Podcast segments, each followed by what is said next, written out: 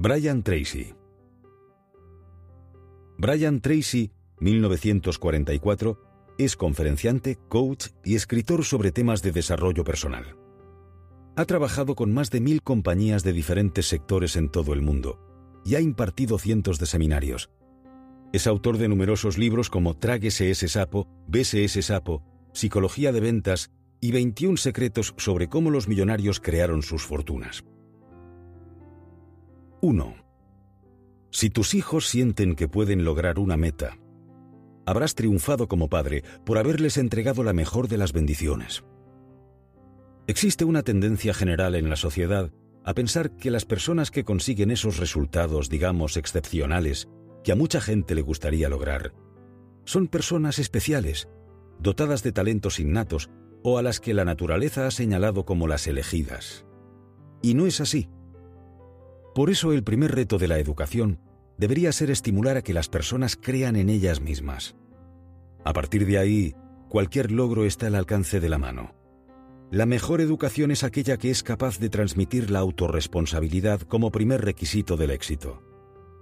Tracy explica, una vez que hayas decidido aceptar la total responsabilidad de ti mismo, de tu situación y de todo lo que te sucede, puedes pasar a ocuparte con confianza de tu trabajo y de los asuntos de tu vida. Te conviertes en dueño de tu destino y en capitán de tu alma. 2. Muévete de tu zona de confort. Solo puedes crecer si estás dispuesto a sentir incomodidad cuando pruebes algo nuevo. Casi siempre en aquello que menos te apetece hacer y en aquello que más miedo te da hacer, es donde está tu mayor crecimiento. Cada vez que sientas miedo, date la enhorabuena porque esa es una ocasión para mejorar y evolucionar. Si tu vida es demasiado fácil, probablemente estás estancado. Vives de manera rutinaria repites comportamientos que tienes automatizados y por tanto no tienes más experiencia, sino más años repetidos. 3. Todo el mundo realiza ocasionalmente cosas que hace la gente exitosa. Sin embargo, la gente exitosa hace estas cosas todo el tiempo. La genialidad no es otra cosa que la práctica diaria. El éxito no se basa en hacer cosas extraordinarias sino en hacer ciertas cosas repetidamente, una y otra vez, y sin detenerse.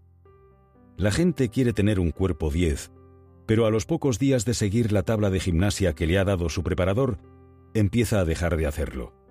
La gente quiere aprender inglés, pero a partir de la tercera semana empieza a faltar algún día.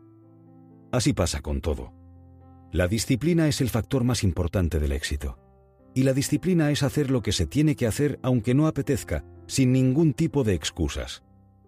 Lo difícil no es el trabajo, lo difícil es la disciplina del trabajo. 4. El desarrollo personal es tu trampolín hacia la excelencia personal. Permanente y continuo, te asegura que no hay límite a lo que puedes lograr. En otras palabras, en quien te conviertes se acaba reflejando en lo que obtienes. No hay mayor misterio. Por eso hay que ser un eterno estudiante. Mientras más aprendas, más confianza tendrás en ti mismo y más ganarás. El desarrollo personal ensancha fronteras y abre posibilidades haciendo que la preparación y la oportunidad se encuentren. 5. No importa de dónde vengas, lo único que importa es hacia dónde estás yendo. Si lo que estás haciendo no es moverte hacia tus metas, entonces te estás alejando de ellas. No importa tu pasado si estás dispuesto a construir tu futuro. Para ello, lo primero es decidir cuál es el propósito principal de tu vida y luego organizar todas las actividades en relación con él. Las acciones deben estar orientadas a llevarnos allí donde previamente hemos definido que queremos llegar. La gente que consigue resultados es gente que, en primer lugar, sabe lo que quiere y, en segundo lugar, concentra todas sus energías ahí para no dispersarse y perder fuerzas. Cuanto más claro tienes lo que quieres, más fácil resulta tomar decisiones sin dejarse vencer por las tentaciones. Se trata de decir sí a lo que te acerca a tus metas y no a lo que te aleja de ellas. 6. Nadie vive suficiente para aprender todo lo que necesita aprender comenzando de cero. Por ello, para tener éxito, debemos encontrar personas que ya hayan pagado el precio de aprender las cosas que necesitamos aprender para lograr nuestras metas. Ir de autodidacta y llanero solitario tiene algunas ventajas, pero los procesos de aprendizaje y consecución de resultados se alargan demasiado. Otros muchos ya se han enfrentado a las mismas contradicciones y dudas y a los mismos contratiempos e inconvenientes a los que tú te estás enfrentando. Y saberlo te puede ser de gran ayuda a la hora de conseguir tus metas. Además, muchos de ellos han tenido la generosidad de dejar sus enseñanzas por escrito. No desaproveches ese conocimiento y esa experiencia. No reinventes la rueda. Explota todo lo que tienes a tu alcance. Hay principios que se repiten sistemáticamente con independencia de las coordenadas de espacio y tiempo. El éxito siempre deja pistas.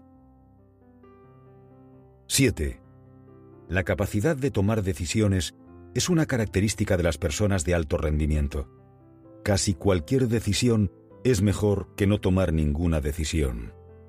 Porque una vez que estás en marcha, sumas experiencia, contactos y conocimientos que te dan información valiosa de cara a la consecución de tus objetivos. Solo se encuentran respuestas en la acción. Esperar a que se den las circunstancias perfectas para actuar supone caer en el inmovilismo. Y además nunca ocurre el momento perfecto. Así que no lo esperes, toma tú el momento y hazlo perfecto. Si tienes pasión por lo que haces y te pones a andar sin ver todo el camino por delante, las soluciones irán apareciendo a medida que avanzas. 8. Tu activo económico más valioso es tu capacidad de aprendizaje. El propio Tracy dice, el punto de partida para tu nueva vida llega cuando te das cuenta de que puedes aprender cualquier cosa que necesitas para lograr las metas que te has fijado. Esto significa que no hay límites en lo que puedes ser, tener o hacer. Y, de forma más explícita, también apunta, en realidad podrías perder tu casa, tu coche, tu cuenta bancaria y tus muebles y quedarte sin nada más que la ropa que llevas puesta. Pero mientras tu capacidad de aprendizaje estuviera intacta, podrías cruzar la calle y empezar a ganarte bien la vida de forma casi inmediata. Nunca pongas en duda si una meta es o no posible. Solo preocúpate de adquirir los conocimientos necesarios y desarrollar las habilidades precisas para conseguirla. 9. El punto de partida en la fijación de metas es que comprendas que tienes un potencial prácticamente ilimitado para ser, tener o hacer cualquier cosa que quieras de verdad en la vida, siempre que la quieras lo suficiente y estés dispuesto a hacer el esfuerzo suficiente para lograrla. A la hora de fijar tus metas y objetivos, solo tienes que hacerte una pregunta. ¿Estoy dispuesto a pagar el precio? Mucha gente dice que quiere cosas que luego su compromiso y sacrificio demuestran que no son tales. Si realmente deseas conseguir algo, y desear algo es sentir un deseo ardiente de conseguirlo, y estás dispuesto a pagar el precio que hay que pagar, sin ningún tipo de excusa, nada ni nadie te podrá impedir que lo logres. Es una cuestión de ir tocando palillos sin claudicar hasta que se da con la combinación que abre la caja fuerte. En esta vida nadie fracasa, solo hay gente que desiste. 10. El optimismo es la cualidad más asociada al éxito y a la felicidad. Las cosas positivas suceden a la gente positiva. La gente positiva desencadena una serie de sucesos y una energía a su alrededor, que acaban transformándose en resultados positivos.